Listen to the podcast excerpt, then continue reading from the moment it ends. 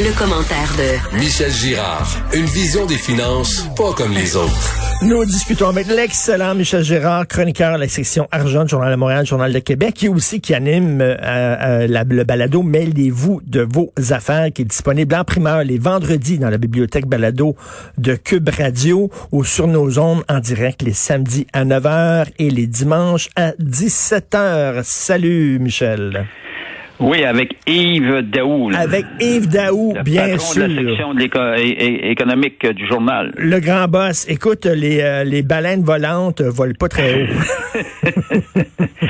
bon, oui, on a un petit problème euh, de vol avec euh, les baleines volantes, avec la compagnie Flying Whales, dans laquelle euh, Pierre Fitzgibbon, le ministre de l'Économie, par l'entremise d'Investissement Québec, a investi 30 millions de dollars. Je rappelle que Flying Whales euh, fabrique, euh, veut fabriquer un dirigeable immense dirigeable pour transporter des matériaux lourds et il pensait faire une bonne affaire pour les faire voler dans le Grand Nord ben québécois.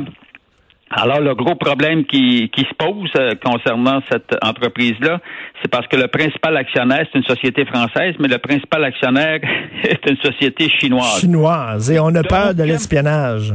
Ben, effectivement, le gouvernement fédéral euh, ne veut rien savoir d'implanter une filiale euh, de Flying Whales au Québec, tel que le souhaitait le ministre Pierre Fitzgibbon et également, également son boss François Legault. Alors, euh, et euh, ça pose un sacré problème. Alors là, tu fais quoi là avec euh, cet investissement? Ben, il semble se contenter de, de, laisser son investissement dans la, dans, dans la société mère, qui est une hmm. société française contrôlée par la firme chinoise, comme on, vient de le dire. Or, mais tu sais, entre nous là, ça vole pas haut là, comme comme placement. D'ailleurs, quand il avait effectué et annoncé cet investissement-là, ben, le, journal était était le premier des médias là, à être très sceptique face à ce projet-là. Mais écoute, le, le, le, X, c'est que Fitzgibbon, évidemment, lui, il croit, il défend, il défend son projet euh, euh, d'une façon acharnée. Mais le pire, c'est que François Legault aussi euh, croit à ce projet-là. Et d'ailleurs, il a même, il a même dit à un moment donné, les sceptiques seront confondus du, ben oui. pour, ben oui, paraphrasant le capital bonhomme. Mais là, je pense qu'ils ont l'air un peu, un peu fous là, avec ce projet-là. On verra bien. Ce projet est très, un projet très ambitieux. Ça nous rappelle, ça nous ramène à l'époque d'Expo 60 quand même. Là. Tu sais, il y avait des gros dirigeants. C'était quoi? C'était le R100 qu'on appelait ça? Je sais, mon père m'amenait, il y avait, il y avait à un moment donné atterri à l'aéroport de Saint-Hubert, je pense. on est allé voir ça avec mon père. J'étais tout jeune. Un gros dirigeable. Écoute, ça fait longtemps qu'on n'avait pas vu des dirigeables dans le ciel. Et là, bon, c'était cette idée-là de baleine volante, mais pout, pout, pout. La ballonne se ben, dégonfle. Ben, en fait, euh, ben, ah, ah, ah, il n'a pas renoncé, hein. Il, il, il était-tu notre euh, Fitzgibbon? Alors, lui, il croit toujours à son projet.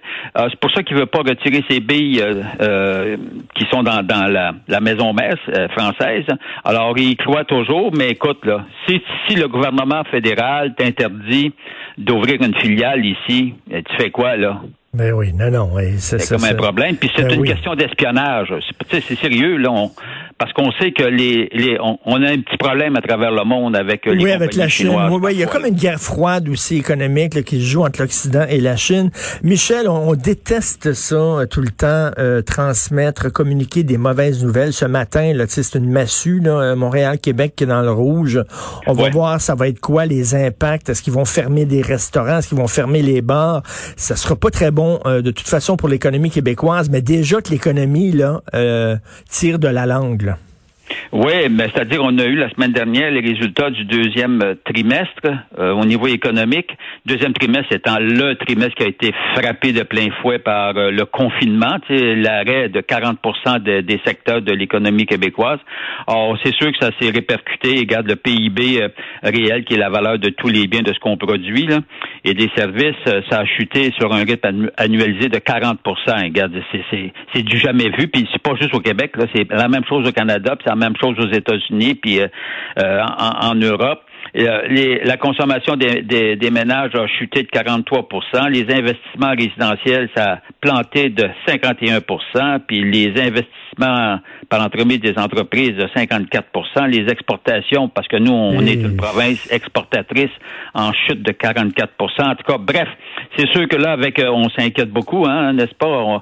On, le sait, là, euh, Montréal et Québec passent au rouge. Euh, ils vont annoncer ça tantôt, j'imagine. Là. Ben Alors, on a hâte de voir qu'est-ce qu'ils vont, est-ce qu'ils vont. Moi, je pense pas quand même qu'ils vont agir comme ils l'ont fait, c'est-à-dire paralyser des secteurs complets de l'économie. Bon, peut-être qu'effectivement, les restaurants, les bars, ils vont peut-être les fermer pendant un bout de temps, mais mais euh, mais l'ensemble des secteurs, je ne crois pas. Ça, écoute, ça a été catastrophique. Et puis euh, on n'a pas réglé grand chose en passant là. Hmm. non, mais c'est ça, là. Alors, mais, regarde.